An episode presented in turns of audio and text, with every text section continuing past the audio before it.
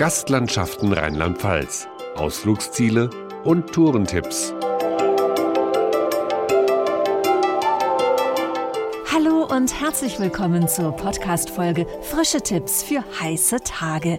Mein Name ist Pia Hoffmann und wir gehen jetzt auf die Suche nach schönen Plätzen zum Abkühlen.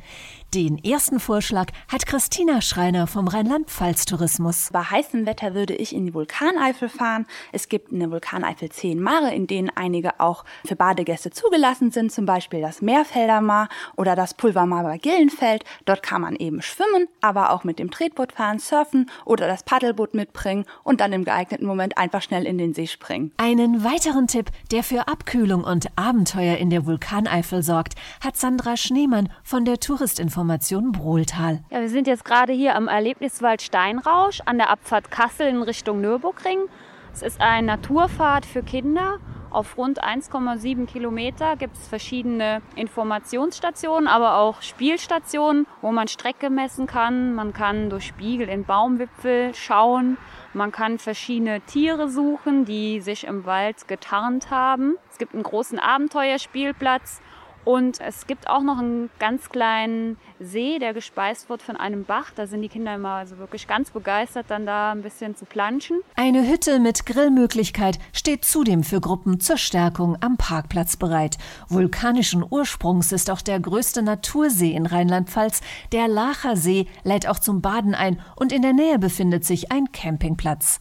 Die nächstgelegene Stadt ist Mendig und hier erleben die Besucher im klimatisierten Lavadom die feurige Entstehung des Sees, weiß Jörg Busch, vom Vulkanpark Landkreis Mayen-Koblenz. Der Lavadom hat zwei ganz besondere Highlights. Das erste Highlight ist unsere sogenannte Main Show. Dort inszenieren wir einen virtuellen Vulkanausbruch. In dieser multimedialen Inszenierung werden mehrere Ausbrüche inszeniert, die dann ihren Höhepunkt im Ausbruch des Lachersees vor 13.000 Jahren finden. Das zweite Highlight ist ein Rundkino im Lavadom.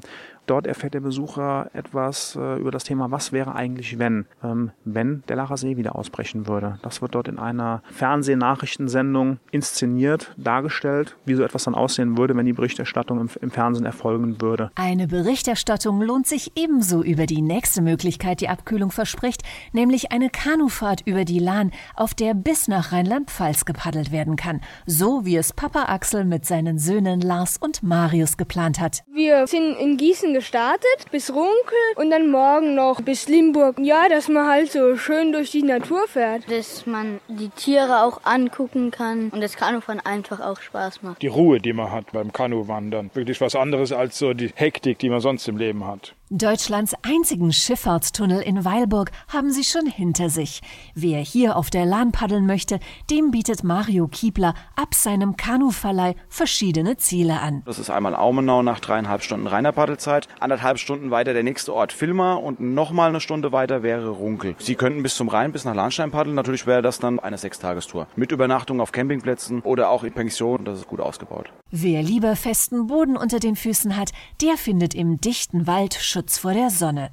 Günter Breiner vom Verkehrsverein Rotalben in der Südpfalz verspricht auch einen besonderen kühlen Unterschlupf bei seinem Tourenvorschlag. Der Felsenwanderweg zeichnet sich in erster Linie aus, dass sehr viele Buntsandsteingebilde zu sehen sind. Das Wahrzeichen der Stadt Rotalben ist der Bruderfelsen und das sind wunderbare Gesteinsschichten zu erkennen. Ein Stück weiter kommen Sie zur Bärenhöhle. Das ist die größte natürliche Felshöhle der Pfalz. Sie können dort reingehen in diese Höhle Höhle. Wer zusätzlich einen kalten Schauer über den Rücken braucht, den schickt Peter Zimmermann aus der Region Dahner Felsenland auf den Sagenweg. Dieser Weg führt zu Orten, an denen sich sagenhafte Geschichten abgespielt haben. Es gibt eine kleine Broschüre dazu. Wenn man auf Wanderschaft geht, kann man diese kurze Sage nachvollziehen und an seinen Gedanken freien Lauf lassen.